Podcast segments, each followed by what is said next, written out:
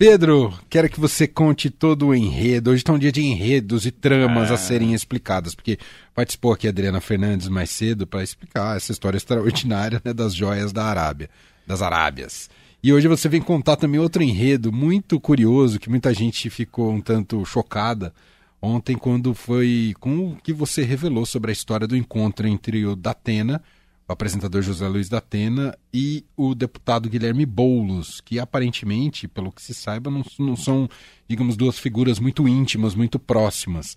Uh, e o que aquele vídeo revelava também. Mas enfim, quero que você conte a história pra gente. Eu acho incrível, porque eu estava justamente entrando no ar de manhã cedo com a Carol e com o Heisen. Quando eu recebi o vídeo, a gente entrou em primeiríssima mão aqui na Rádio Dourado. Sim. Mostrando esse vídeo. E teve, uma, teve desdobramentos, repercussões e agitou o cenário eleitoral, o xadrez eleitoral de 2024, apesar de falta muito tempo ainda, né? Para quem não sabe, bom, o, o Datena foi na casa do Bolos, é, aqui na periferia de São Paulo, para uma confraternização com a turma do futebol, mais especificamente com a turma do Corinthians. Tinham lá vários corintianos, entre eles o craque Neto. O pessoal ficou ali tomando uma cervejinha, tomando um vinhozinho. É, e o Boulos aparece no vídeo tomando uma Coca-Cola. Eu sei que ele toma cerveja também, mas ali ele estava tomando uma Coca-Cola. Alguém, que ninguém sabe dizer quem, gravou esse vídeo e esse vídeo começou a circular. Não me perguntem quem, porque eu sou um túmbalo. é, pois bem, nesse vídeo, o Datena, na, é, depois, é, enfim, teve uma conversa que, segundo o Datena, durou quatro horas Dessas quatro, três horas e 55 minutos foram sobre futebol e os únicos cinco minutos que ele falou de política, ele hum, veio uh. sugerir para o Boulos que peitasse o Lula e colocasse ele como seu candidato a vice. Vale lembrar que o Datena, que até recentemente era amigo do Bolsonaro, apareceu no lado do Bolsonaro de guarda-costas na campanha, passou por diversos partidos, deu cinco voltas de 360 graus no espectro ideológico do Brasil Agora está no PDT do Ciro, virou esquerda. Foi do PT já, inclusive lá atrás, né? Depois passou por vários partidos. E aí, nessa conversa, ele disse que é, poderia ser o candidato a vice do Boulos. O Boulos só escuta, só escuta, como quem não quer nada, né? Ali, é bem à vontade e tal, tomando Coca-Cola. E aí, é, no dia seguinte, o mundo político pegou fogo.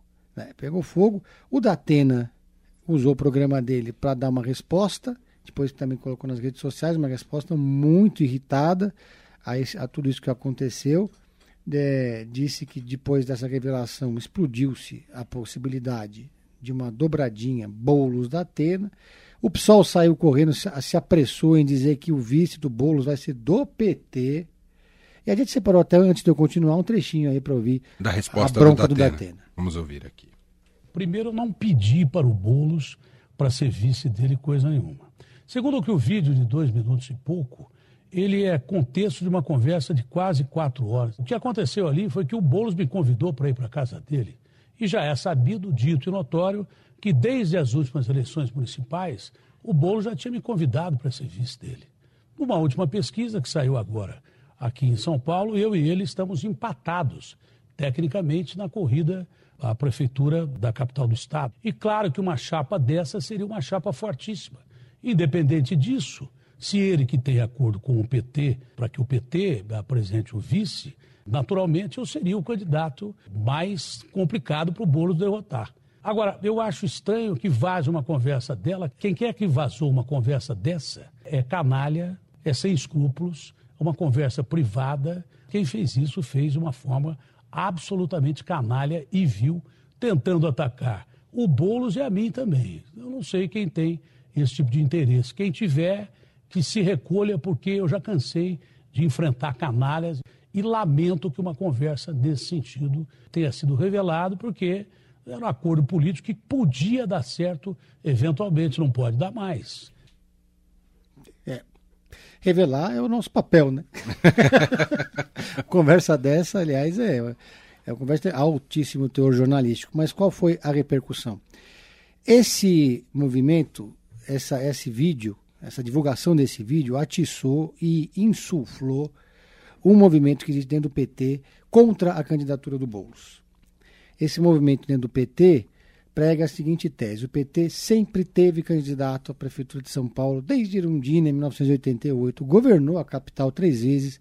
Em todas as outras cidades, capitais que já foram governadas pelo PT e o PT desistiu de ter candidatura própria para apoiar outros candidatos, como Rio de Janeiro ou Porto Alegre, o PT caiu no ostracismo. O PT no Rio de Janeiro hoje, de fato, não é nem uma sombra do que um dia já foi. A Benedita da Silva governou o Estado. O PT já governou o Rio Grande do Sul, já governou a capital com Olívio Dutra e hoje é um partido menor dentro do Estado. E é, esse movimento, que antes era silencioso, passou a ser defendido publicamente por uma família poderosíssima da política paulistana, um clã, é, que é o clã Tato. Eles são, eles comandam a Tatolândia. Eles têm uma divisão geográfica tão é, poderosa na região que eles dividem o bairro de modo que eles conseguem eleger dois deputados da mesma família na mesma eleição. Então, você tem, aí você tem Tato vereador, tem Tato deputado estadual, tem Tato deputado federal, o Tato já foi candidato a prefeito. E eu conversei com o Enio Tato, que é vereador, irmão do Gilmar Tato, que é deputado federal, e ele me disse com todas as letras que o PT tem que ter candidato a, de, a prefeito de São Paulo. E, em off, outros petistas vão além. Dizem que se o Boulos quiser ser candidato, ele que venha para o PT e dispute as prévias. Nossa. Ao Globo, o Gilmar Tato, irmão do Enio, deu uma entrevista dizendo que o Boulos tem que vir para o PT, defendendo essa tese. O Boulos que venha para o PT. O PSOL ficou empolvorosa com essa ideia.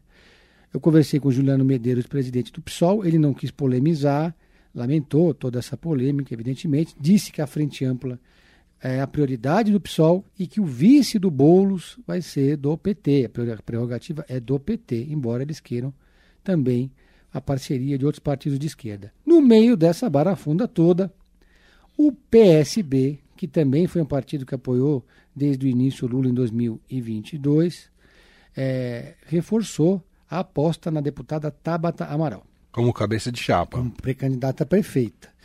A Tabata, é, segundo eu conversei com o Caio França, conversei também com o Pedro Tobias, que é um aliado histórico do Geraldo Alckmin, e eles disseram o seguinte: a Tabata ela é, é uma deputada moderada que conversa com um espectro mais amplo ideológico, vai além da esquerda, enquanto o Boulos é um candidato que tem um perfil mais radicalizado, que só serviria para polarizar a eleição.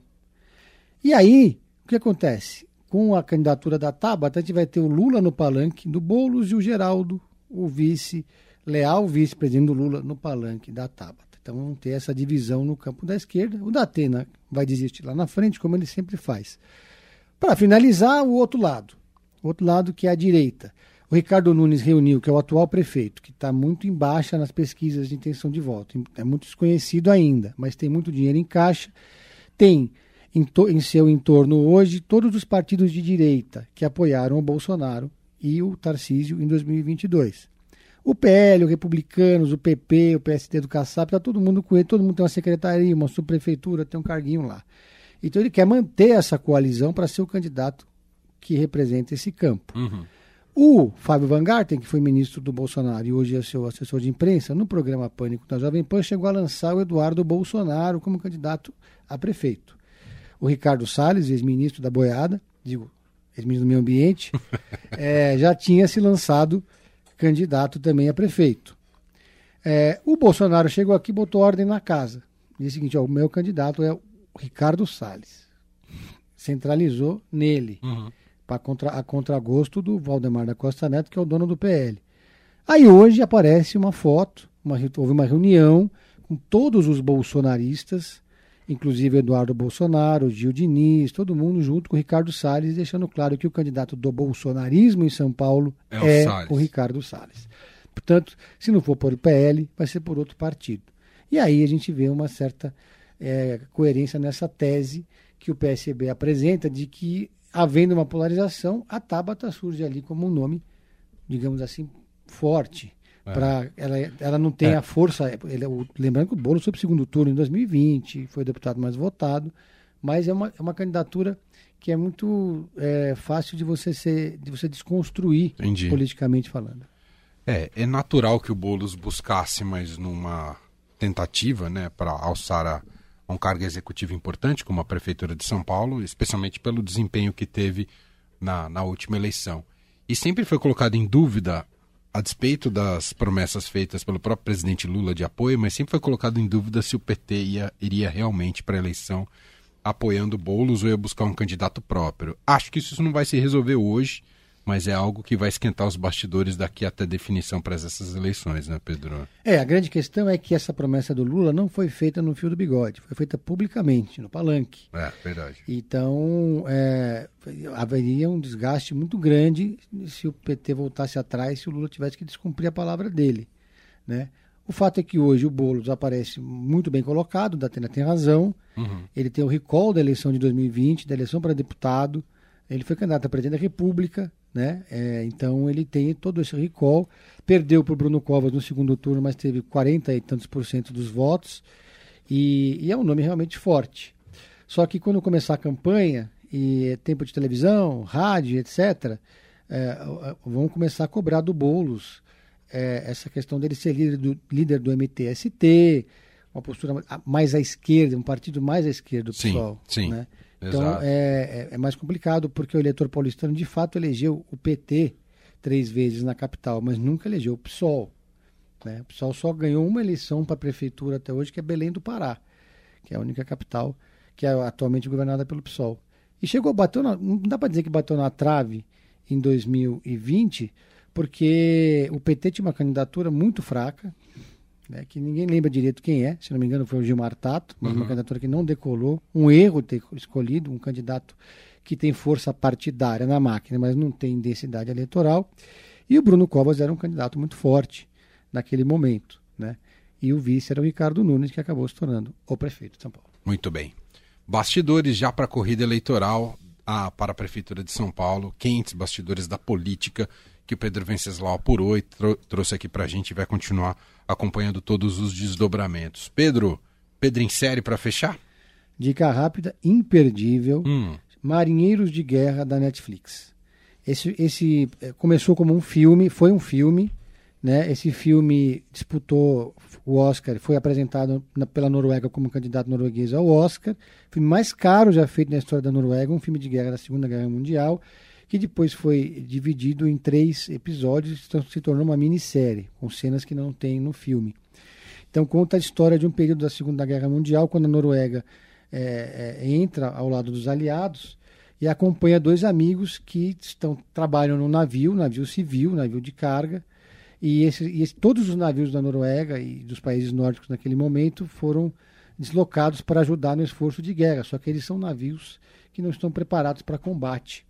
Então essa história mostra os heróis não reconhecidos da guerra, digamos assim. Então é um filme muito bem feito, filme caro, acompanha também a família deles em terra, na, na Noruega ocupada nesse mesmo período. E é um filme desse subgênero Segunda Guerra Mundial, que já tem muitas variáveis. Sim, né? sim. Muitos filmes desse. Mas esse é um filme diferente e eu fiquei muito impressionado. Como chama mesmo? Marinheiros de Guerra. Boa. Netflix. Netflix. Pedro Venceslau volta com a gente. Volta na quinta-feira, Pedro? Volta, volta na quinta-feira. Quem semeia, colhe plantão. um abraço, Pedro. Falou. Valeu.